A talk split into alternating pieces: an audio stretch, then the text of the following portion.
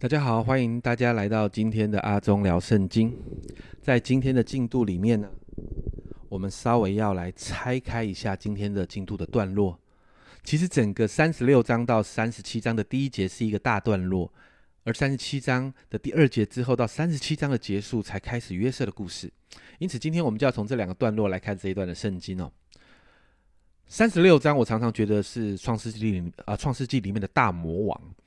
很多人读到三十六章的时候就觉得很烦，哇，又是家谱，而且如果是以色列家的家谱就算了，结果不是哦，是以扫的后代，啊，我要读它做什么呢？所以很多的人读到三十六章就直接 pass 过去了。但实际上，当你在读这一段经文的时候，这是很有趣的一段经文哦。这一段经文要读之前，我们先要来回顾一下创世纪二十七章的三十八到四十节。那里说到，以扫对他的父亲说：“父啊。”你只有一样可祝的福吗？我父啊，求你也为我祝福。以扫就放声而哭。他父亲以撒说：“地上的肥土必为你所住，天上的甘露必为你所得。你必依靠刀剑度日，又必侍奉你的兄弟。到你强盛的时候，必从你的景象上睁开他的恶。”这段经文提到，当以扫的长子的祝福被雅各用计骗走之后，以扫就哭着。求他的父亲为他也为他来祝福，而这一段的经文三十六章开始这一大段的经文，就是在应验了以扫啊以撒对于以扫的祝福，还有这些预言的应验。这一段经文我们看到，以扫迁徙到西尔，也就是后来的以东的这一块土地上面，这一段经文就记载了神也怎么样来祝福以扫。在整个经文里面，我们看见以扫跟几个妻子生了五个孩子。而从这五个孩子里面，就生出了一个大的族群。你看到这个族群其实相当的强壮跟富裕。在圣经经文里面，你看到呃以扫带着他的他的下属去见雅各的时候，你发现其实你看到他的组他的带的人是非常有组织的。加上整个三十六章的描述，你会看到其实以扫是统领了一个部落、一群诸王，还有一大片的领地，看起来已经是一个国家政治的结构。但这一段经文，我们需要和三十七章一节来看三十七章一节说到，雅各住在迦南地，就是他父亲寄居的地。这里有一个比较，这个比较是，当以扫开始飞黄腾达的时候，雅各呢是住在迦南地，而且后面还提到是寄居的地。一个圣经的学者这样说：世俗哦的伟大，通常比属灵的伟大成长的更快。但是很有趣的是，接下来圣经的焦点不在这个世俗的伟大，圣经的焦点在这个属灵的伟大的里头，焦点就转到神所拣选的约瑟身上。所以在三十七章二节开始，约瑟正式登场。三十七章其实记载了约瑟年幼的事情，很多人这对这一段的经文很熟悉哦，因为记载了约瑟做了两个梦，然后呢，他当时可能很单纯，他梦到他哥哥们跟父母跟他下拜，这样的梦，其实在当时是。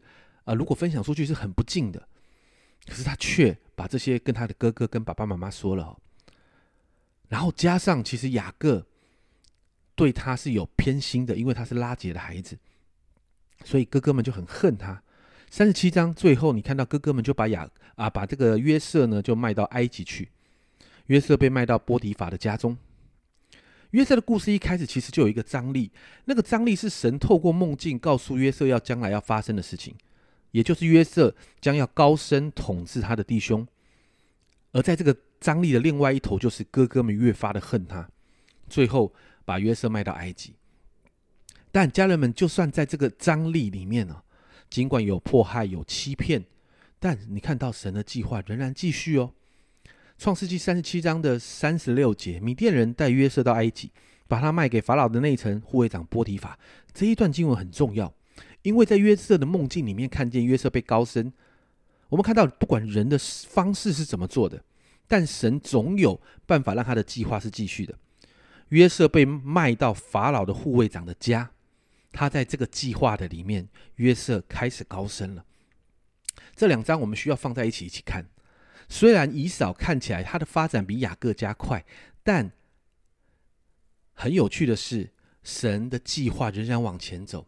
我们虽然也看见，好像神所拣选的雅各家传承传承给约瑟的过程的里面，从人的角度来看，他没有过得很好。诶，被陷害到埃及，好多的苦难，但在这个里头，你会看见约瑟仍然在神的保守里头。很多的时候，我们会觉得好像在这个这个苦难、这个挑战、这个困境的里面，很难跟神荣耀的计划连上关系。但我们总是看见神从来不误事，最终。约瑟就如同神在异梦中让他看见的，他被高举，甚至在埃及被高举，最后在饥荒的当中拯救了整个以色列家，也祝福了当时的列国。对人来讲好像是走偏了，但在神的里面完全没有问题，因为写剧本的编剧就是这位掌管历史的神啊。历史这个英文呢，它的英文是 history，而这个字就是 history 这两个字合起来的。是他的故事，是神的故事。因此，如果现在的你真的觉得生活好不容易，充满了好多的挑战，甚至你被许多的事情打趴在地上，那么我要鼓励你，今天来到神的面前，把这所有的一切委屈都向他倾诉，然后在他里面被恢复，重新站起来，相信神是把咒诅变为祝福的神。在谷底，我们就预备要反弹上来了。让我们一起抬起头来。我们可以继续往前走。这是阿忠聊圣经今天的分享。阿忠聊圣经，我们明天再见。